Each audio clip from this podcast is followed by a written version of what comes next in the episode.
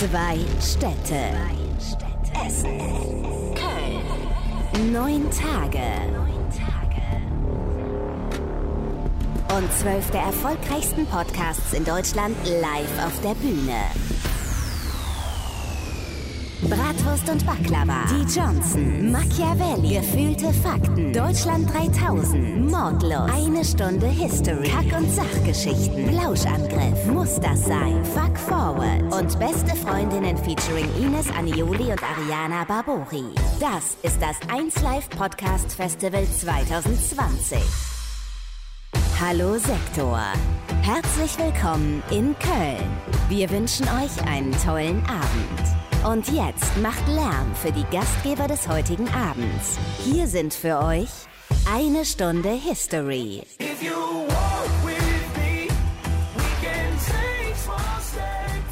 Hallo. Wow.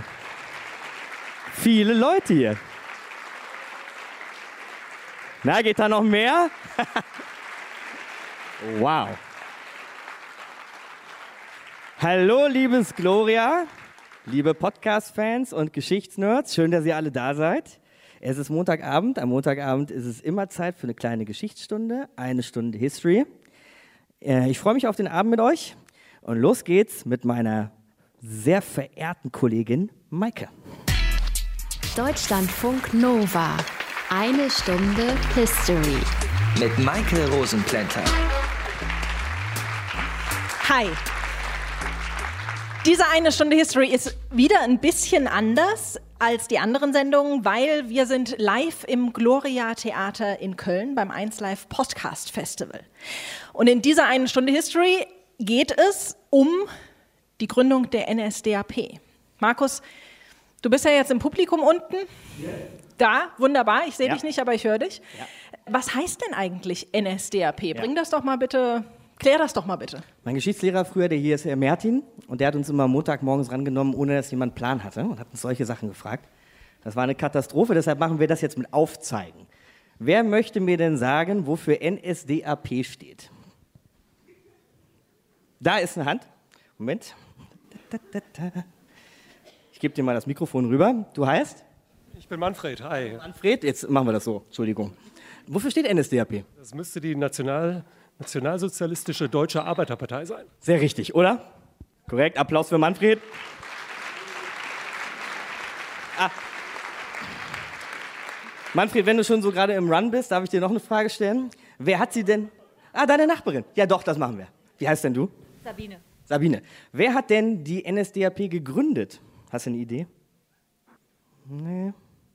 Hier wird schon so ein bisschen gemurmelt. Kann sich jemand vorstellen, wer die NSDAP gegründet hat? Niemand. Na, da haben wir doch schon das erste Thema, was Das- wir auf jeden Fall in dieser Sendung klären Ja, aber das werden. glaube ich nicht. Es hat bestimmt jemand eine Idee, wer es gewesen Ah, da. Das dachte ich mir doch. So, du bist die? Vanessa, Vanessa Vanessa, wer war's? äh, also nahe liegt jetzt, dass es Hitler war, aber was, ist es so? Oder es war Röhm vielleicht? Also zu Hitler, Röhm muss ich sagen, nein. Zu Hitler gibt es ein eindeutiges Jein. Äh, warum das so ist, das klären wir heute. Und noch eine Frage. Was Hitler nämlich auf jeden Fall gemacht hat, war das erste Parteiprogramm der NSDAP vorzustellen. Weiß jemand, wo das passiert ist? Ein sehr berühmter Ort nämlich. Habe ich heute noch nachgelesen, da gehen jedes Jahr, jeden Tag 35.000 Besucher und Touristen ein und aus. Vanessa, du bist on fire. Was, wo war's? Äh, München, der Bierkeller, Bier, der Welcher Bierkeller? Münchner Brauhaus Bierkeller. Münchner Hofbräuhaus Bierkeller. Sehr gut. Vanessa, Applaus bitte für Vanessa.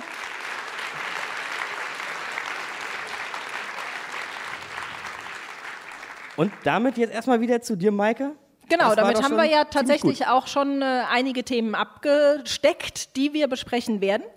Und los geht's natürlich mit unserem hauseigenen Historiker. Aus den prallgefüllten Schatzkammern der Menschheitsgeschichte. Euer Deutschlandfunk Nova-Historiker Dr. Matthias von Helfeld. Hi Matthias, Hallo Maike. Äh, die NSDAP, die wurde ja im Februar 1920 gegründet. Das war ja zur Anfangszeit der Weimarer Republik, kurz nach dem Ersten Weltkrieg. Wie war denn in dieser Zeit die soziale und die politische Lage im Land? Bevor ich dir was dazu sage, erst ein Merksatz.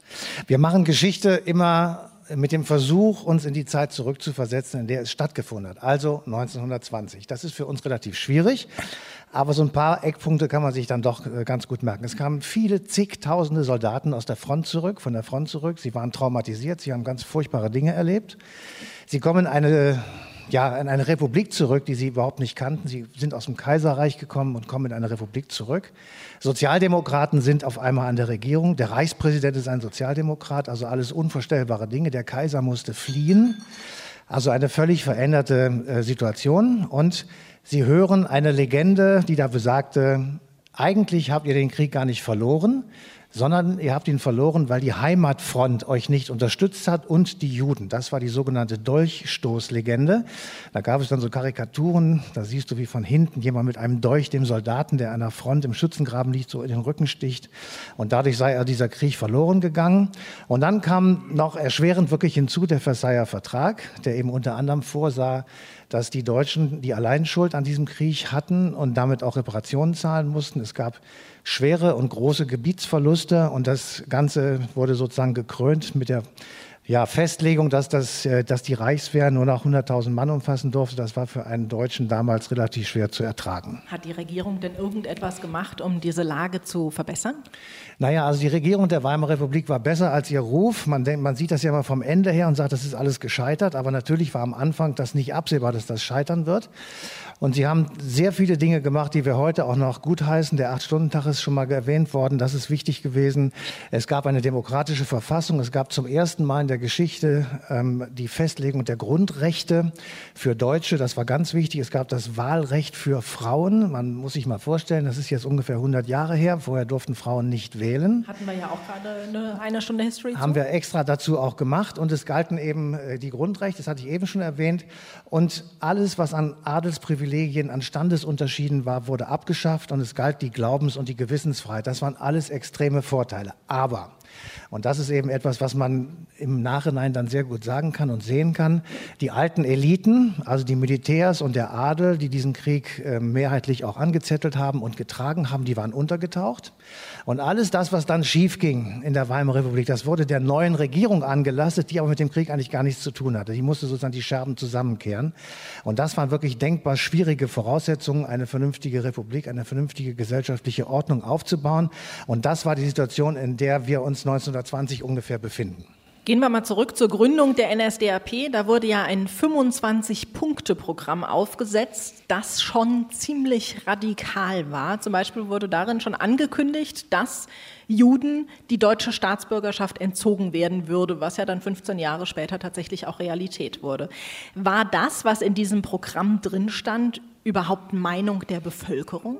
Also wenn man das verstehen will, was damals passiert ist, dann muss man wissen, dass viele Menschen einzelne Punkte dieses Programms auch tatsächlich verstanden und auch dieser Meinung waren. Ich werde gleich so zwei, drei Beispiele sagen. Anders ist der Erfolg der NSDAP aber auch nicht zu erklären, weil das, was da in diesen 25 Punkten drinsteht, das liest man heute und sagt, das ist ja völlig irre. Aber es gab eben viele Menschen, die einzelne von diesen 25 Punkten durchaus gut fanden und deswegen die NSDAP unterstützt haben. Sie waren vielleicht nicht so radikal wie das, was du da liest, aber so im Grundsatz haben sie schon sehr viele Dinge so genau gesehen. Ich will mal so ein paar Beispiele sagen. Das, was uns am schlimmsten hängen bleibt und was wir immer so ähm, schwer zu ertragen finden, das ist der Antisemitismus, den die Nazis von sich gegeben haben. Und ich habe jetzt ein Beispiel vom Chef des Alldeutschen Verbandes. Der Mann hieß Heinrich Klaas und der hat das ähm, lange vor den Nazis formuliert, was ich jetzt sage, und zwar vor Beginn des Ersten Weltkriegs. Ich mache jetzt ein Zitat, also das ist nicht meine Meinung, was ich jetzt vorlese. Ich zitiere Herrn Klaas, Vorsitzender des Alldeutschen Verbandes, ein nationalistischer, völkischer, rechtsradikaler Verein. Zitat. Wo fängt das an und wo hört es auf, was uns zugemutet werden soll, als zur Menschheit gehörig zu lieben und in unser Streben einzuschließen? Ist der verkommene oder halbtierische russische Bauer, der Schwarze in Ostafrika, das Halbblut Deutsch Südwests oder der unerträgliche Jude Galiciens oder Rumäniens ein Glied dieser Menschheit. Zitat Ende. Das ist so ein Gedanke, der in diesem Verein getragen wurde, den hat er auch wirklich so gemeint. Natürlich haben nicht alle Deutschen so gedacht, das ist auch klar, aber es gab eben welche, die das sehr gut äh, fanden und die da äh, Übereinstimmung waren. Und deswegen konnte eben die Rhetorik der Nazis, die du in diesen 25 Punkten sozusagen grundgelegt siehst, auch verfangen. Also es gab für jeden Punkt immer so ein paar Leute, die sagten, jawohl, das finde ich auch. Und wenn du dann alle zusammennimmst, Vielleicht noch einen weiteren Punkt, der auch ganz immer, die jüdisch-bolschewistische Weltverschwörung, ja, die kam aus Moskau, waberte sie über Europa hinüber und Berlin, das war immer so einer der Punkte, der aus Moskau dann auch immer genannt wurde.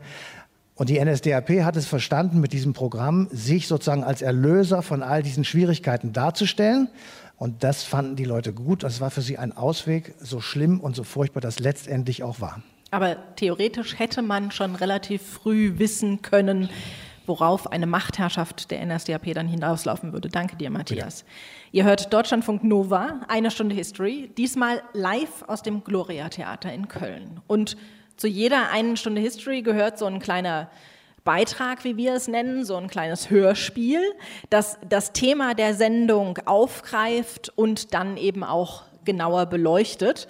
Und das übernimmt heute in diesem Fall Esther Körfgen für uns.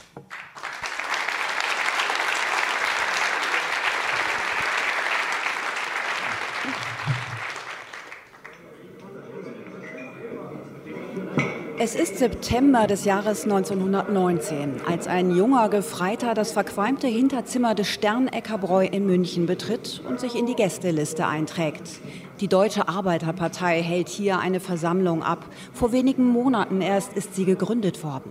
Und Adolf Hitler soll sie sich mal anschauen, die DAP. Er ist als V-Mann der Reichswehr hier. Psst. Ruhe. Es spricht Gottfried Feder, Parteifunktionär. In dem sich heute und auch vor dem der deutsche Arbeiter befunden hat, die deutsche Wirtschaft befindet, Hitler langweilt sich, lässt sich dann aber doch auf die übliche Diskussion nach solchen Vorträgen ein. Dieses Parlament ein richtiges, lächerliches Theater, eine Schwarzbude, in der an sich nur Unsinn geredet wurde. Dem Parteigründer Anton Drexler fällt er dabei angeblich gleich durch sein Redetalent auf. Mensch, der Goschen, den könnte man brauchen. Hitler tritt dem Verein schon wenige Tage später bei, als Mitglied Nummer 55. Mehr Mitglieder hat die DAP noch nicht. Aber es gibt zu dieser Zeit ja auch noch mehrere Dutzend andere nationalistisch-völkische Gruppen und Bünde allein in München. Alle sind sie aus dem Chaos des Kriegsendes entstanden, aus dem Hass auf die Weimarer Verfassung und den Versailler Friedensvertrag, den Vertrag der Schande. Und aus dem Hass gegen Juden und Marxisten, denn sie seien schuld an der Niederlage Niederlage der Deutschen im Krieg. Ein November 18 wird sie niemals mehr in der deutschen Geschichte wiederholen. Hitler drückt aus, was viele denken, und er redet gut. Die Zahl der Zuschauer wächst und wächst. Von 50 auf 100 auf 300. Hitler ist gerade einmal drei Monate Mitglied. Da stürzt er den zweiten Vorsitzenden der DAP, Karl Harrer, und setzt sich selbst neben Drexler an die Spitze der Partei. Und er will noch weiter raus aus den Hinterzimmern der Brauhäuser in die Festsäle. 24. Februar 1920, das Tonnengewölbe des Festsaals im Münchner Hofbräuhaus hallt wieder von den Stimmen von 2000 Besuchern. Sie sitzen an langen, einfachen Holztischen. Neben dem wuchtigen, dunkelgrünen Kachelofen steht das Rednerpult. Hier wird Hitler heute das Parteiprogramm der DAP verkünden. Punkt 1. Wir fordern den Zusammenschluss aller Deutschen aufgrund des Selbstbestimmungsrechts der Völker zu einem Großdeutschland. Punkt 2. Aufhebung der Friedensverträge von Versailles und Saint-Germain. Das Publikum fast ausschließlich Männer. Sie vertreiben sich ihre größer gewordene Freizeit bei einer Maß Bier. Erst vor gut einem Jahr ist der Acht-Stunden-Tag eingeführt worden. Vor allem sind das kleine Beamte und Angestellte, Kaufleute, Soldaten, auch Studenten. Es sind aber auch Gegner der Partei da, Kommunisten, die versuchen, die Veranstaltung zu stören. Die 25 Punkte des Parteiprogramms unterscheiden sich nicht wesentlich von den Programmen anderer völkischer Gruppierungen der Zeit. Und wie die meisten anderen auch, ist es offen judenfeindlich. Punkt 4. Staatsbürger kann nur sein, wer Volksgenosse ist. Volksgenosse kann nur sein, wer deutschen Blutes ist. Ohne Rücksicht auf Konfession. Kein Jude kann daher Volksgenosse sein. Im Laufe der nächsten Wochen ist immer öfter nicht mehr nur von der DAP, sondern von der NSDAP die Rede. Im Nachhinein glorifiziert Hitler die Verkündung des Programms als Gründungsdatum seiner nationalsozialistischen Partei und feiert sie jedes Jahr mit einer Gedenkveranstaltung, wie hier 1933. Allmählich entstand im Staat der Demokratie, der Staat der Autorität, im Reich der jammervollen Gesinnungslosigkeit ein Kern fanatischer Hingebung und rücksichtsloser Entschlossenheit. Bis zur Machtübernahme ist es im Jahr 1920 noch ein weiter Weg. Aber schon damals ist klar, das Besondere an Hitler ist nicht seine Weltsicht, sondern die Rücksichtslosigkeit und die Energie, mit der er agitiert. Seine Anhänger bekommen das Gefühl, er belasse es nicht bei Worten, sondern setze seine Ankündigungen auch um. Und er vermittelt ein Gemeinschaftsgefühl. Zum ersten Mal eine Bewegung, die von vornherein darauf verzichtete, von einem bestimmten Teil der Nation beschlaggenommen werden zu können. Keine Vertretung bürgerlicher, keine Vertretung proletarischer Interessen, keine Vertretung von Land und keine Vertretung von Stadt. Eine Vertretung, die zum ersten Mal ganz klar in den Mittelpunkt all ihre Gedanken das Wort deutsches Volk setzte. Eine Gemeinschaft, die radikal auf Exklusion setzt, auf den Ausschluss von Oppositionellen, Juden, Sozialdemokraten, Kommunisten, die auf Terror, Verfolgung und Mord beruht. Ihre Anhänger stört das offenbar nicht. Sie werden immer zahlreicher. Bei den Reichstagswahlen 1933 kommt die NSDAP auf knapp 44 Prozent aller Wählerstimmen.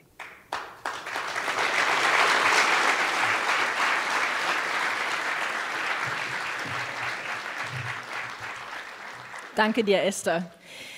So, dann haben wir jetzt schon ein bisschen was gehört, wie das so abgelaufen ist, als die NSDAP gegründet wurde, wollen uns diese Partei aber noch ein bisschen genauer anschauen und dabei kann uns Benno Nietzel unterstützen. Er ist Dozent an der Uni Bielefeld und beschäftigt sich unter anderem schwerpunktmäßig mit dem Nationalsozialismus.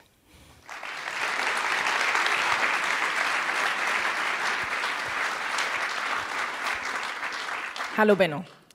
Anton Drexler und Karl Harrer, die haben wir ja eben schon gehört als Gründungsmitglieder der DAP, dieser Ursprungspartei der NSDAP. Wer war das und wer war da sonst noch so dabei? Ja, Anton Drexler und äh, Karl Harrer haben 1919 die Deutsche Arbeiterpartei gegründet, äh, aus der dann die NSDAP hervorgegangen ist. Anton Drexler war ein Schlosser, der vor allem äh, die Vorstellung hatte, man müsse mehr an die Arbeiter appellieren mit, nation, mit einem nationalen, nationalistischen Programm. Karl Harrer war ein Sportjournalist. Und äh, beide waren aber schon nach, wenig, äh, nach kurzer Zeit schon äh, schnell weg vom Fenster aus der Parteigeschichte. Es waren in der frühen Parteigeschichte aber auch schon einige Figuren dabei, die später noch eine große Rolle spielen, nach 1933, etwa Rudolf Hess, äh, Alfred Rosenberg, Hans Frank äh, oder auch Ernst Röhm. Äh, äh, Hitler war auch beteiligt, aber eben erst nach, äh, nach einer gewissen Weile. Wurde die NSDAP beziehungsweise vorher auch die DAP denn in der Anfangszeit überhaupt wahrgenommen? In den ersten Jahren nach der Gründung gab es eigentlich nicht so viel Grund, die Partei für so wichtig zu halten. Sie war eine rechtsradikale Kleinpartei. Von, den, von der Art gab es im Reich Dutzende, allein in Bayern auch ziemlich viele. Sie war programmatisch auch nicht besonders originell, unterschied sich nicht von anderen solchen Parteien. Sie war radikal antisemitisch, sie war gegen den Versailler Vertrag, sie, war, äh, sie lehnte total die Republik ab und ihre Vertreter, vor allem die Repräsentanten der Arbeiterbewegung. Äh, das war also eigentlich nicht besonders originell. Erst 1923 wurde sie äh, äh, wahrscheinlich, äh, als sie den, äh, sie äh, äh, plante, den, die Republik gewaltsam umzustürzen und 1923 probierte die das auch. Das scheiterte allerdings ziemlich jämmerlich. Aber es kann gut sein, dass 1923 nach dem Putsch die viele Leute in Deutschland zum ersten Mal von der Partei gehört haben.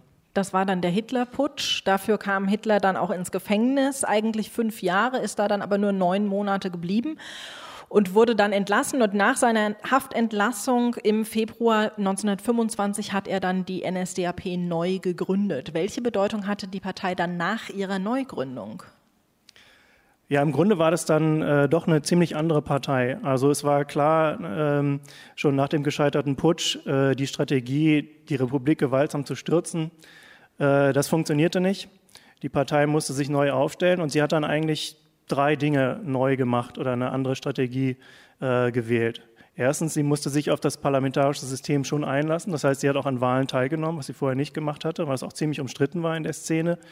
Äh, das zweite war, sie hat sich überhaupt erstmal über ganz Bayern in, deutschlandweit ausgebreitet. Das heißt, eine Organisation aufgebaut, die das ganze Land umfasste. Und äh, auch viele der Vorfeldorganisationen, die dann auch 19, nach 1933 noch existieren und die wir heute kennen, also Hitlerjugend, äh, NS-Lehrerbund, aber auch die SS, die wurden alle in der Zeit gegründet. Und das Dritte war, äh, dass sie äh, ab 1925 dann sich entwickelte hin zu einer Führerpartei, die also komplett auf die Person Adolf Hitlers ausgerichtet war und den halt auch in den Mittelpunkt der Wahlkämpfe stellte. Bei der Reichstagswahl 1928, da hat die NSDAP 2,6 Prozent der Stimmen bekommen. Vier Jahre später, im Juli 1932, wurde sie dann stärkste politische Kraft mit 37,4 Prozent der Stimmen. Wie hat diese kleine Randpartei es geschafft, von dieser unbedeutenden kleinen Partei so schnell zur stärksten Partei im Reichstag zu werden? Ja, man muss sagen, dass also äh, ein großer Teil der Erklärung liegt wirklich in äußeren Umständen, auf die die Partei selber gar keinen Einfluss hatte. Und äh, ganz besonders wichtig war wirklich die Weltwirtschaftskrise, die äh, 1929 ausbrach und dann äh, Deutschland ganz massiv traf und ein gewaltiges Maß an Arbeitslosigkeit, auch Armut äh, bewirkte. Und äh, entscheidend war dabei noch, äh, das eben in Deutschland anders als in anderen Ländern war. Äh, die Weltwirtschaftskrise äh, betraf ja ganz viele Länder, aber in Deutschland äh, bedeutete sie eben auch, dass das ganze politische System ins Wanken geriet, also auch in eine politische Krise. Und viele Leute haben damals eigentlich den Glauben verloren, dass, das, dass die demokratische Verfassung, dass die Republik eigentlich noch in der Lage ist, den Interessen der Bevölkerung zu dienen. Und das hat die NSDAP dann eben auch ganz klar ausgenutzt, indem sie den, sozusagen die Abschaffung der Republik ganz klar zum Programm gemacht hatte. Es gab aber auch ein paar andere Sachen, die die NSDAP gemacht hat, die sie ein bisschen von anderen Parteien unterschieden hat. Also sie hat zum Beispiel äh, in ihrem Wahlkampf, hatte ich schon gesagt, äh, ganz, äh, den Wahlkampf ganz klar zentriert auf die Person Hitler, also zum ersten Mal so einen Personenwahlkampf gemacht. Hitler war eigentlich das Programm, der Führer war das Programm. Das haben andere Parteien nicht so gemacht. Sie hat auch weniger an einzelne Gruppen appelliert, sondern eigentlich alle Bevölkerungsgruppen angesprochen. Das war äh, relativ neu und sie konnte eben diesen Anspruch damit äh, äh, schon verkörpern, eben für, nicht für einzelne Gruppen, einzelne Interessen zu sprechen, sondern für das nationale Ganze, eben für die, für die Volksgemeinschaft aller Deutschen. Und äh, das hat sie von anderen Parteien doch unterschieden und das war auch zu einem gewissen Teil erfolgreich. Und das Dritte war, was sie, äh, was sie gemacht hat, sie hat auch sozusagen innovative Formen des Wahlkampfs nicht erfunden, aber doch in anderen Kontexte transportiert. Also sie hat zum Beispiel so äh, ganze Ortschaften mit multimedialen Kampagnen überzogen. Das haben zwar die Arbeiterparteien auch gemacht, aber die NSDAP war die ersten, die das dann auch in ländliche Reg Regionen ge getragen haben, wo das vorher keiner gemacht hatte. Also das, es gibt schon ein paar Sachen, die sie neu gemacht hat, aber das ist nur ein Teil der Erklärung. Trotzdem ging es dann erstmal wieder runter. Im äh, Jahr 1932 wurde ja viel gewählt. Im Juli erst stärkste politische Kraft. Im November dann bei der zweiten Wahl war es ein Misserfolg. War die NSDAP da auf einem absteigenden Ast? Ja, sie war auf jeden Fall auf einem absteigenden Ast. Das haben auch alle so gesehen, äh, einschließlich der Parteiführung selber, die äh, gegen Ende des Jahres 32 zunehmend in Panik äh, geriet. Hitler hatte nach der Juliwahl verlangt und es wurde ihm auch vom Reichspräsidenten angeboten, in die Regierung einzutreten. Das wollte er aber nicht. Er wollte die ganze Macht, also mindestens Reichskanzler werden und auch noch die entscheidenden Ministerien äh, besetzen. Äh, das wurde ihm verweigert. Und daraus entspann sich dann eigentlich eine Hängepartie, äh, tritt er in die Regierung ein oder nicht, die bis Januar 1933 ging. Und da waren sie eigentlich schon, äh, äh, hatten sie an Stimmen schon wieder verloren. Und es war klar, dass die NSDAP nie die Mehrheit der Stimmen bekommen würde.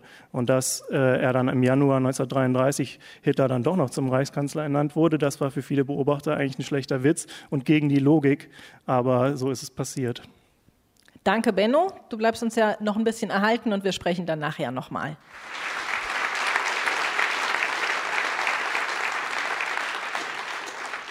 Jetzt haben wir schon ein paar Mal über diesen Mann gesprochen, dessen Namen auf diesem Planeten wahrscheinlich jeder kennt, nämlich Adolf Hitler.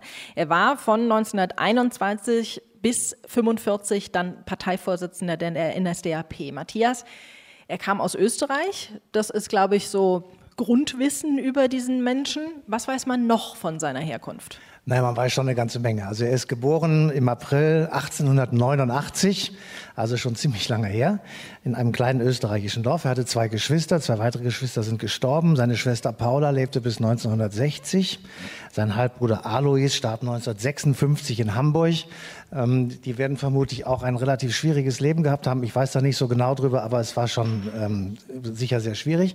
Im Übrigen hat Hitler um seine Herkunft immer einen ziemlichen Bohai gemacht. Also er hat versucht, es zu verschweigen, zu vertuschen, nicht drüber zu reden, bis hin, dass er also Örtlichkeiten zerstören hat lassen, in denen äh, seine Eltern oder seine Vorfahren gelebt haben. Es gab immer so das Gemunkel, er entstamme aus inzestuösen Verhältnissen, weil sein Vater möglicherweise jedenfalls eine Verbindung mit, also mit seiner Nichte hatte. Also das war alles nicht so genau der NS-Ideologie entsprechend. Deswegen wurde darüber also wenig gesprochen.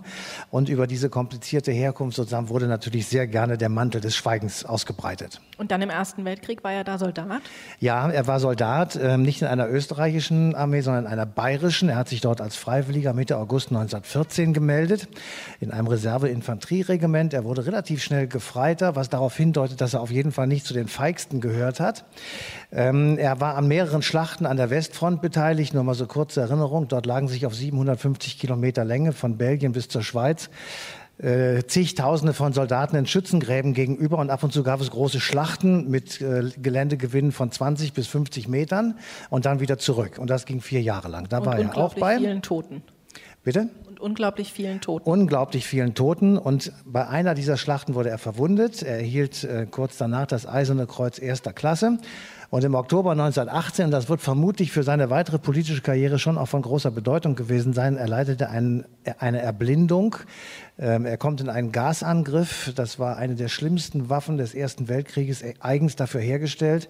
Und ähm, es gibt äh, viele, viele Berichte darüber und Bilder, die man sich im Internet anschauen kann, wo also zig Hunderte von Soldaten mit der Hand auf der Schulter des Vordermannes gehen, weil sie nichts mehr sehen und sie werden also in irgendein Lazarett ähm, ähm eingeliefert. So auch ähm, Hitler in Pasewalk.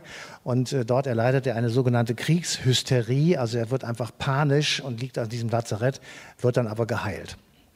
Es gibt ja so einen Spruch von ihm, der ziemlich oft zitiert wurde. Da sagte er, dann beschloss ich, Politiker zu werden. Ja. Wann und warum ist er auf diese Idee gekommen? Ja, also ich habe das Glück, nicht in sein Gehirn gucken zu können, Gott sei Dank.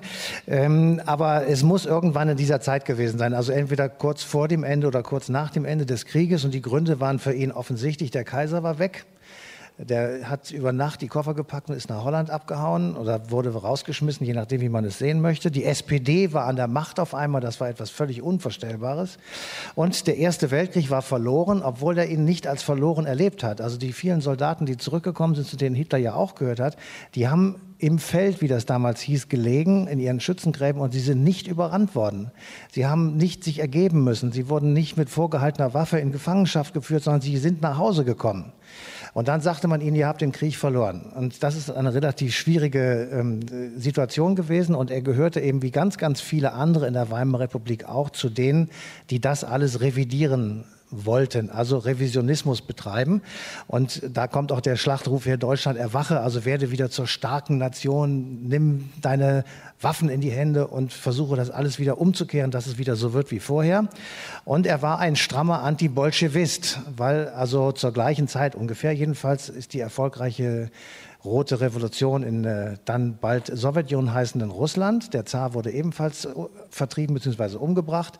Und ähm, die Panik vieler Deutscher, das muss man, kann man nicht hoch genug sehen, davor, dass es auch in Deutschland zu einer bolschewistischen Revolution kommt, die wurden von einigen natürlich als Hoffnungsziel, als äh, zu erreichendes Ziel angesehen, aber für die anderen war das ein Grund, das Land zu verlassen, also völlige Panik. Und Hitler hat sich zum Sprecher der Letzteren gemacht und damit war er sich mit vielen Leuten wirklich in Übereinstimmung.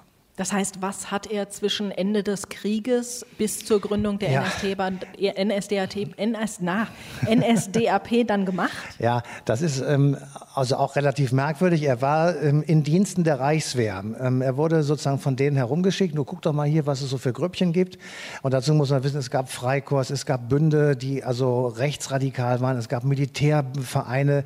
Allmählich baute sich die Schwarze Reichswehr auf, also sozusagen eine Armee im Verborgenen, die auch Waffen gesammelt hat. Und der Reichswehr war es schon lieb zu wissen, was da eigentlich alles so ähm, umtrieb. Und das war ja auch einer der Gründe, weswegen er zur DAP gekommen ist. Und er wurde im September 1919 aufgefordert, ein Gutachten zu verfassen ähm, über den Antisemitismus im Lande. Also wir reden jetzt von kurz nach dem äh, Ende des Krieges.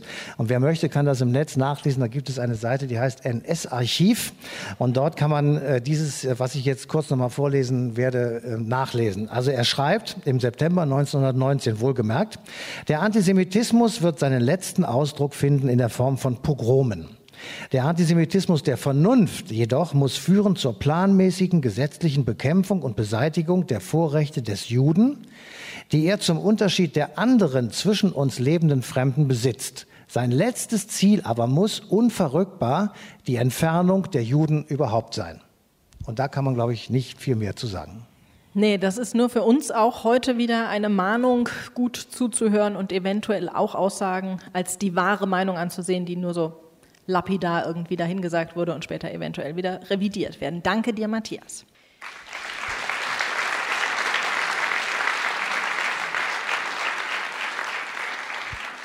Das heißt, wir haben eben gehört, die NSDAP hätte auch nach ihrer Gründung vor 100 Jahren in den Weiten der Geschichte in Vergessenheit geraten können, weil sie ja am Anfang einfach nur eine unbedeutende Kleinpartei war. Auch wenn die Gründungsmitglieder das so natürlich nicht gerne gesehen hätten. Aber sie ist nicht in Verge Vergessenheit geraten, ganz im Gegenteil. Sie wurde innerhalb von wenigen Jahren extrem erfolgreich. Und warum das gelungen ist, das habe ich im Vorfeld der Sendung mit Jürgen Falter besprochen. Er ist Professor für Politikwissenschaften an der Gutenberg-Universität in Mainz, ist einer der bekanntesten Parteienforscher.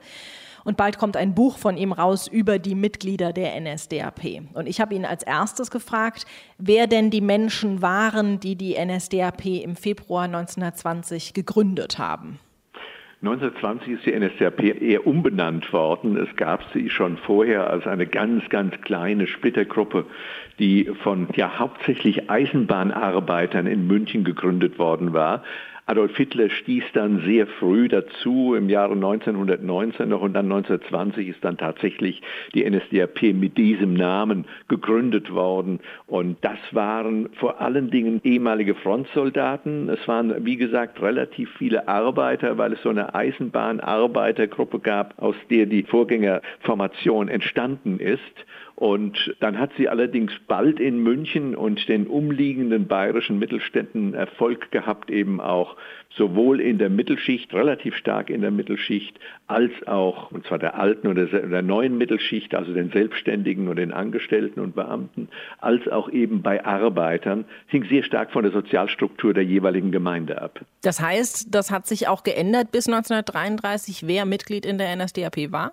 Das hat sich gewaltig geändert. Die NSDAP ist 1923 nach dem Marsch auf die Feldherrnhalle verboten worden und ist 1925 wieder begründet worden. Formal war das eine Neubegründung, ist dort erst einmal wieder auch in München entstanden und jeder musste noch einmal neu aufgenommen werden. Es war also keine Fortführung der alten NSDAP. Und da schlossen sich dann doch sehr schnell relativ viel Arbeiter auch an. 40 Prozent der Neueintretenden in die NSDAP vor 1933 knapp 40 Prozent waren Arbeiter, wobei Facharbeiter sogar überwogen haben.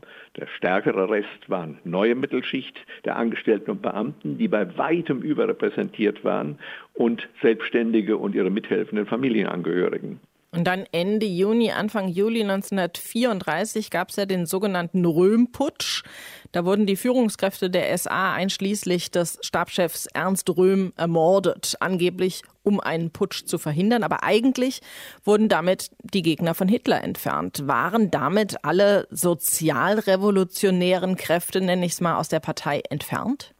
Na, die sind vorher eigentlich schon kaltgestellt worden, indem also der Strasserflügel der NSDAP, der tatsächlich eher linksorientiert war, der den Sozialismus relativ ernst genommen hat, kaltgestellt worden ist.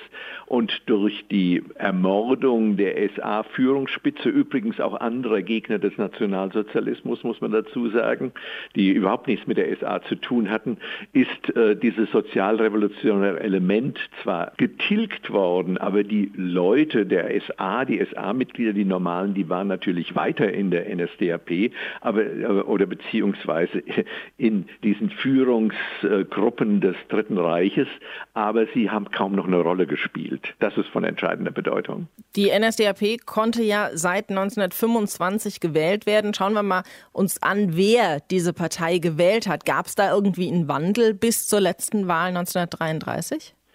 Es gab den Wandel in den frühen Jahren. Zum ersten Mal angetreten ist die NSDAP bei den Wahlen 1924 in Verbindung mit, also wir reden über Reichstagswahlen, in Verbindung mit anderen völkischen Gruppen. Dann erst 1928 wieder, da hat sie so etwa 2,6 Prozent der gültigen Stimmen erreicht, war also eine völlig unbedeutende Partei, die unter den heutigen Bedingungen auch äh, nicht in den Reichstag eingezogen wäre. Aber damals gab es eben ein anderes Wahlsystem und da ist sie in den Reichstag eingezogen. Dann kam der große Sprung, befördert durch die Weltwirtschaftskrise, die da ausgebrochen ist 1929 und durch die Arbeitslosigkeit, die angezogen hat bei der Reichstagswahl 30. Da ist sie dann auf 18,3 Prozent gestiegen, hat sich nochmal verdoppelt bis Mitte 1932 und ähm, in der Märzwahl 1933, die letzte halbfreie Wahl war, kam sie auf knapp 44 Prozent.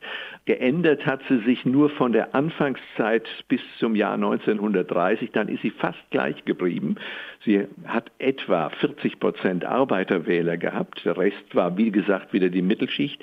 Das Entscheidende war allerdings die konfessionelle Spaltung der Wählerschaft. Katholiken haben viel, viel seltener NSDAP gewählt als Protestanten. Hätte es nur Katholiken im Deutschen Reich gegeben, da wäre die NSDAP im Jahre 1932 nicht auf etwa 37 Prozent der Stimmen gekommen, sondern nur etwa auf 16 bis 18 Prozent. Kann man denn irgendwelche Verbindungen herstellen zwischen den Menschen, die diese Partei gewählt haben? Die Verbindung war einerseits Ideologie, war andererseits Protest. Die NSDAP war eine Volkspartei mit Mittelstandsbauch, habe ich es mal genannt. Das heißt also ein leichtes Übergewicht der Mittelschichten, aber doch eine Volkspartei. Und verbindend, wie gesagt, war einerseits Überzeugung, aber das dürfte bei nur einer Minderheit wirklich der Fall gewesen sein, dass die in der Wolle gefärbte Nationalsozialisten waren, während die große Mehrheit dürften tatsächlich Protestwähler gewesen sein. Aber da haben wir natürlich keine Meinungsumfragen aus der damaligen Zeit, sodass wir das nicht so genau sagen können. Das können wir nur aus biografischen Zeugnissen erschließen. So, jetzt sind wir also mittendrin in diesem Thema Adolf Hitler. Markus, du sitzt gerade so bequem. Walte doch noch mal bitte deines Amtes und check mal so den Wissensstand hier im Publikum. Ich will vorher kurz noch mal Vanessa vorbei und Sie fragen, ob wir diese Frage mit äh, wer hat die NSDAP gegründet und mein Jein vorhin zufrieden gelöst haben. Ja, also haben wir. Haben wir, sehr gut. Was weißt du denn sonst noch so über diesen Hitler? Geburtstag mit ihm. Oh, okay. Das, äh, führt das dazu, dass du dich auch mal mit ihm auseinandergesetzt hast? Sehr viel, ja. ja. Was weißt du denn sonst noch so über ihn? Äh, was, Wir haben ja schon ein bisschen was gehört, ne, dass er aus äh, Österreich kam zum Beispiel. Privatleben, Eva Braun. Aha, genau. Eva Braun ist auf jeden Fall so ein Teil des Mythos, Hitler wahrscheinlich. Ähm, genauso die Geschichte, ähm, was er werden wollte, bevor er Politiker werden wollte. Weißt du das? Ich meine Künstler. Genau, hat es versucht bei der Kunstakademie in Wien. Ich glaube aber gescheitert. Weiß sonst noch jemand irgendwas über Hitler? Oder anders ausgedrückt, es gibt um diesen Mann ja zig Mythen, verrückte Erzählungen und so, die er vielleicht gleich mal von unseren Experten auf der Bühne checken lassen möchte. Hitler-Mythos, ah, da vorne. Ich komme. So, ich setze mich mal hier hin. Du bist der? Guntram. Gunther. Schieß los. Guntram, Entschuldigung. Schieß los. Ähm, stimmt das, dass Hitler drogenabhängig war? Nehmen wir mal mit. Ja, Hitlers Verhältnis zu Drogen, das stimmt, da habe ich auch schon vieles drüber gehört, das ist richtig. Sonst noch irgendwas vielleicht? So eine Leerstelle Hitler? Ich habe mal gehört, das vielleicht noch, und äh, bevor wir das auch da vorne aufnehmen, dass er gerne Ravioli gegessen hat. Das kann aber auch eine komische, einfach Fehldarstellung gewesen sein. So, du bist die? Lina. Lina. Ähm, und zwar kriegt man ja so aus den Filmen der Untergang und so mit, dass er die Hand immer hinterm, also dass Gustav Ganz, als er Hitler gespielt hat, die Hand immer hinterm, hinter, hinterm Rücken gehalten hat und so leicht gezittert hat. Also was war das für eine Krankheit? Weiß man das? War das nur eine künstlerische Interpretation oder ja? Und da ist noch eine und dann geht es mal wieder zurück aus Panel. Wie komme ich denn jetzt an dich am besten ran? Also mal darum. Ja, das ist gut. So, du bist die. Amelie. Schieß los. Äh, ich dazu, ich meine, man hat auch die Theorie, dass er Parkinson hatte. Ist auch eine Theorie, ne? Ja, ich, ich weiß es nicht genau, ob man's, ich glaub, weiß nicht genau, ob man es erwiesen hat. Ich glaube nicht. Versuchen wir es mal alles rauszufinden. Ich gebe mal zurück zu euch auf die Bühne. Maike, du jetzt wieder. Ja, und ich gebe direkt weiter. Du hast gesagt, äh, du kannst direkt Antworten geben. Bitte. Man geht tatsächlich davon aus, dass Hitler in seinen späteren Jahren so eine Art Parkinson-Erkrankung hatte und darunter gelitten hat. Und das ist auch der Grund, warum er mit sehr schweren Medikamenten behandelt wurde und dann auch äh, schwer medikamentenabhängig war, also tägliche Spritzen bekommen hat, starke Morphium-Spritzen, was aber quasi eher ein, äh, äh ein Medikament war gegen diese Krankheit als äh, eine Droge. Ich würde auch nicht, also er war tatsächlich in dem Sinne äh, schwer abhängig, aber ich würde nicht sozusagen die Geschichte des Krieges und äh, auch des Holocaust äh, daraus ableiten wollen. Also müsste man vorsichtig sein. Das heißt, die einzigen, in Anführungszeichen, Drogen, die er genommen hat, waren tatsächlich dann Medikamente oder ist er irgendwann dazu übergegangen, härtere Drogen wie Heroin oder sowas zu nehmen? Also Heroin wurde das? lange als Medikament in Apotheken verkauft und äh, da war nicht so ein Unterschied zu der Zeit. War Hitler denn, wie oft gesagt wird, eine gescheiterte Existenz?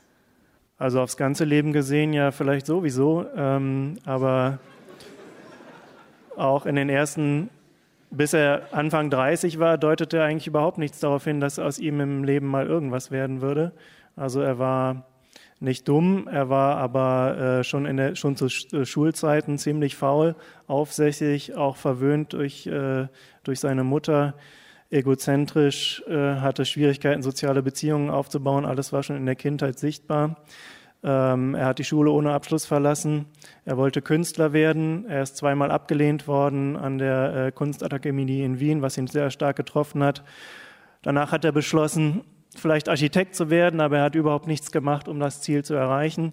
Er hat eigentlich mehr oder weniger ziellos vor sich hingelebt. Erst in Wien, später in München. Er hat gelebt von äh, vom Vermögen der Eltern, also von, äh, vom Erbe der Eltern. Als das alle war, ist er in die Obdachlosigkeit abgerutscht, also war wirklich ganz unten. Und später hat er sich dann über Wasser gehalten, indem er Postkarten abgemalt hat und die Bilder verkauft. So lebte er bis zum äh, Ersten Weltkrieg völlig perspektivlos vor sich hin. Und der Erste Weltkrieg hat ihn gewissermaßen gerettet. Das war äh, ein Wendepunkt in seinem Leben. Der Erste Weltkrieg hat seinem Leben überhaupt einen neuen Sinn gegeben. Und wir haben ja schon in dieser eine Stunde History gehört, dass Hitler eigentlich gar nicht zu den Gründungsmitgliedern der DAP, der Vorläuferpartei der NSDAP, gehört hat. Wie kam es dazu, dass er da überhaupt Mitglied geworden ist? Also Hitler blieb äh, nach 1918, als der Erste Weltkrieg um war, blieb er in der Armee. Das war für ihn gut, denn er hatte auch danach keine Perspektive, was er machen sollte. Äh, er hat wahrscheinlich nicht sofort beschlossen, Politiker zu werden, sondern ist in diese Rolle äh, schrittweise reingekommen. Äh, er war ähm, zuständig in der Armee für politische Schulungen, also er sollte anderen Soldaten politische Bildung vermitteln. seinen Vorgesetzten fiel auf, dass er in der Lage war, mit seinem äh, mit seinen Redeauftritten andere Leute zu begeistern. Und das wurde dann systematisch gefördert. Er wurde also ermuntert, äh, öffentlich aufzutreten und er wurde auch als V-Mann äh, beauftragt, zu rechten Gruppierungen in München und Bayern Verbindungen aufzunehmen und zu gucken, was es dort im Spektrum alles so passierte. Und so kam er zur, zur NSDAP und war dort relativ schnell dabei. Wichtig ist vielleicht noch, die Ursprungsidee der DAP war eigentlich eher die Partei als so eine Geheim, Art Geheimzirkel zu führen, also so eine Art äh, Stammtischverein. Und Hitler hatte aber ein anderes Konzept. Er wollte in die Öffentlichkeit äh, und wurde, äh, äh war dann relativ schnell erfolgreich als sozusagen zugkräftigster Redner der Partei. Das war seine Rolle. Und wir haben ja eben auch schon ein bisschen über die Neugründung 1925 dann gesprochen und auch, dass sich da seine Rolle verändert hat. Inwieweit hat die sich da verändert? Also er war schon 1923 die zentrale Figur der Partei, aber er war noch nicht er hatte noch nicht diese sozusagen charismatische Aura äh, eines Führers und in diese Rolle ist er erst nach 1925 immer stärker reingekommen. Das heißt, er, äh, wir können davon ausgehen, dass er 1923 auch noch nicht davon überzeugt war, dass er überhaupt derjenige sei, der äh, äh, sozusagen zur Führung der deutschen Nation berufen sei. Aber davon war er dann immer stärker überzeugt und er kam in diese Rolle äh, eines Führers, der dazu ausersehen war, äh, Deutschland zu erlösen und sozusagen das deutsche Volk in eine glorreiche Zukunft zu führen. Und dieser Führerglaube, das war wirklich ein authentischer Glaube in seiner persönlichen Umgebung. Also es gab einige, äh, und mit denen hat er sich auch besonders gerne umgeben, die wirklich daran äh, inbrünstig geglaubt haben, etwa Rudolf Hess oder auch äh, Goebbels, der es später zur Partei dazu kam. Die waren also auch emotional, psychologisch völlig von Hitler abhängig. Aber der Führermythos oder der Führerglaube, das war auch eine bewusst hergestellte Sache, an der Hitler auch selber gearbeitet hat. Er hat sehr darauf geachtet, was seine Wirkung war und hat sich auch mit Absicht so eine Aura der Unnahbarkeit verschafft. Und sie war auch ein Instrument eben des Wahlkampfes. Also der Führerglaube war sowohl ein authentisches Gefühl, aber er war auch ein Instrument äh, und äh, Teil der Wahlkämpfe der NSDAP. Du sagst, ein kleiner Zirkel hat ihn vergöttert sozusagen. Gab es denn auch Konkurrenz? Es gab eigentlich äh, in der Geschichte der NSDAP nie jemand, der genau diese Rolle für sich beansprucht hätte, also diese Rolle des unumschränkten charismatischen Führers. Äh, Hitler war aber bis 1933 äh, zeitweilig auch umstritten und es gab auch andere wichtige Personen in der, äh, in der völkischen Szene und auch in der Partei. Also nach 1923, nach dem Putsch, als Hitler im Gefängnis saß, war zum Beispiel für viele, äh, war für viele eher äh, Ludendorff, der andere äh, Anführer des Putsches, jemand, den sie als Führer der, äh, der Nation gesehen haben oder als Führer der völkischen, der völkisch äh, rechten Bewegung. Und äh, den konnte Hitler dann, nachdem er aus dem Gefängnis entlassen wurde, relativ schnell wieder verdrängen. Aber es gab auch andere Strömungen in der NSDAP. Wir haben vom Strasser Flügel gehört, die Brüder Otto und Georg äh, Strass, Gregor Strasser, die ähm, äh, verkörperten eigentlich eine andere Interpretation des Nationalsozialismus, haben dieses Sozialistische, haben sie wesentlich ernster genommen und haben sich auch ausgesprochen für sozusagen Sozialisierung, Enteignung in der Wirtschaft und so. Ähm, also das war, äh, das war eine andere Strömung. Und das war äh, zum, zum, Teil regelrecht heikel. Also Otto Strasser hat äh, 1930 auch äh, äh, sozusagen Hitler stark angegriffen. Er meinte auch, äh, die Partei solle eher das Programm in den Vordergrund stellen und nicht die Person Hitler. Hitler hat das abgelehnt, hat gesagt, nein, der Führer ist die Idee, ist das Programm. Und äh, Otto Strasser ging dann aus der Partei raus 1930. Sein Bruder Gregor Strasser hat dann 1932 nochmal äh, ganz massiv Hitler kritisiert, eben für seine Alles- oder Nichts-Strategie, die eben auch nah dran am Scheitern war. Er wurde halt nicht zum Reichskanzler ernannt, hat aber darauf beharrt und äh, es sah eine Weile so aus, als ob daraus nichts werden würde. Und es gab sogar Versuche, die NSDAP zu spalten, Gregor Strasser in die Regierung reinzuziehen und so. Ähm, das führte zu einer Krise als äh, Parteikrise, als Gregor Strasser dann Dezember 1932, also kurz vor der sogenannten Machtergreifung, äh, die Partei verlassen hat. Das war, äh, das war ein ernster kritischer Moment und die Partei drohte sogar zu, zu zerfallen. Also ähm, insofern, es gab keine Konkurrenten für dieses Führeramt, aber es gab Kritik an Hitler bis zuletzt und auch ernstzunehmende Gegner in der Partei. Schauen wir mal über diesen Zirkel der Parteimitglieder hinaus. Wie wurde Hitler denn in der Weimarer Bevölkerung gesehen bzw. eingeschätzt?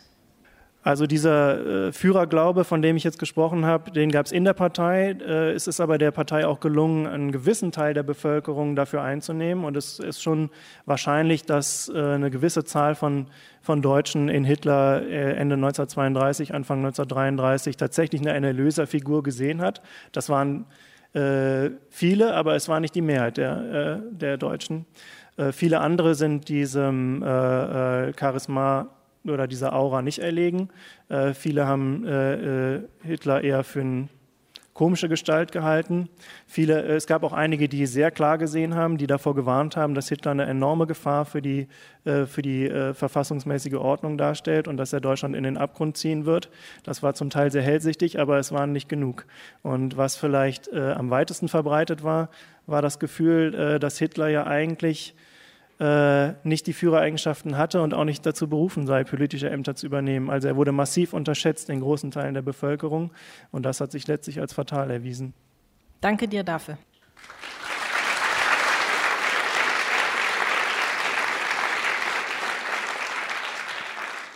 Matthias, jetzt haben wir ja einen ziemlich schwierigen Teil, wenn nicht sogar einen den schwierigsten Teil der deutschen Geschichte besprochen. Und einer, der auch immer wieder zur Sprache kommt. Haben die Deutschen inzwischen irgendwie gelernt, Hitler als Teil ihrer Geschichte zu sehen und ihn eben entsprechend dann auch einzuordnen? Also meine persönliche Meinung ist, ich glaube nicht so ganz. Ähm, und das liegt sicher daran, äh, das ist jedenfalls meine Empfindung, äh, das, was da geschehen ist, ist derartig monströs, dass das nicht so einfach zu verpacken ist, sage ich mal, wie meinetwegen Karl der Große oder Barbarossa oder was weiß ich. Das ist mal das eine. Das zweite ist, ähm, wir versuchen, wir Deutschen versuchen irgendwie damit zurechtzukommen und wir gleiten manchmal ab. Also es gibt so Vergleichsversuche von Politikern, die meistens schiefgehen, weil sie keine Ahnung von der Geschichte haben oder weil sie das irgendwie instrumentalisieren. Ähm, ich will jetzt gar nicht auf allerjüngste Beispiele gehen. Das hat es auch früher in anderen Parteien und zwar auch in den beiden großen Volksparteien gegeben. Aber wo man es wirklich sehr schön dran sehen konnte, war 1985 folgende. Da gab es den sogenannten Historikerstreit. Und der äh, war wirklich massiv. Da haben alle mitgemacht, die was zu sagen hatten. Und ähm, da ging es darum, ob nicht möglicherweise Hitler ein Nachahmer von Stalin war oder ob der Holocaust nicht einfach ein Reflex auf die Kulakenverfolgung war, also die Bauernverfolgung, die zeitlich sehr viel früher gewesen ist und ob nicht der Angriff auf die Sowjetunion äh, relativ sinnvoll war, weil sonst hätte die Sowjetunion Europa überfallen. Also all diese Dinge waren geeignet dazu zu relativieren. Also wir wollten versuchen mit diesem Streit oder die, die es vom Zaum gebrochen haben, wollten versuchen, versuchen, diesen Nationalsozialismus und diese Figur Hitler in die Normalität hineinzuholen. Das hat eine gewaltige Debatte ergeben mit dem Ergebnis, dass dem nicht so ist. Also der Historiker Streit äh, endete dann irgendwann ähm, und die Kombatanten haben sich wieder sozusagen zur Ruhe gesetzt und haben es dabei gelassen, wie es vorher war. Aber es war, wie ich finde, auch im Nachhinein betrachtet ein sehr reinigender Prozess. Also man hat sich nochmal ordentlich die Meinung gesagt und ähm, wer damals zu der Zeit studiert hat, wie ich das Vergnügen hatte, ähm, der saß dann auf dem Fußboden in irgendeiner Bibliothek und hat sich den Streit, das Streitgespräch zwischen einem sehr konservativen Geschichtsprofessor und einem rechtsradikalen Historiker anhören dürfen. Und dann hat man festgestellt, guck mal einer an da liegen die Trennlinien. Und das war wirklich sehr hilfreich für mich und meine Kommilitonen und viele andere auch. Ähm, Trotzdem gibt es immer mal wieder äh, Versuche, sozusagen das so wieder ein bisschen ins rechte Licht zu rücken und so ein bisschen umzudeuten und etwas erträglicher in, im Sinne derer zu machen, die das versuchen. Und es gibt ja ganz aktuell eben auch wieder eine Partei, die mit relativ radikalen Meinungen Stimmung macht und da auch auf Nährboden stößt. Äh, Gibt es da irgendwelche, also müssen wir uns jetzt Sorgen machen, dass die 20er Jahre sich wiederholen? An euch beide? Ja, also ich fange mal an. Also die 20er Jahre werden sich so nicht wiederholen. Das ist ja völlig ausgeschlossen, weil die Ausgangsposition in der Bundesrepublik mit einer wirklich relativ stabilen Demokratie, mit vielen Möglichkeiten, die uns die Verfassung gibt, ähm, die ist einer völlig anderen Situation als die Weimarer Republik Ende der 20er Jahre. Wir haben auch nicht die Wirtschaftskrise, jedenfalls im Moment nicht. Und ähm, wir sind tatsächlich natürlich auch geschulter und wir können, haben eine andere Medienlandschaft. Also gibt es viele Dinge, die man nicht miteinander vergleichen kann. Gleich Gleichwohl gibt es äh, in dieser Partei eine Ecke, die tatsächlich diese Argumentation sag mal, wieder hochholt und es auch wirklich versucht umzudeuten. Und da finde ich, ähm, das ist jetzt unsere aller Aufgabe. Wir gehen wählen und wir sind Teil dieser Zivilgesellschaft. Und hier sagt man in Köln Arschhu und das muss in diesem Falle auch gelten, weil ähm, es ist jetzt nicht damit gesagt, dass alles toll ist, was wir hier machen, aber ähm, das, was da kommen könnte, ist auf jeden Fall schlechter.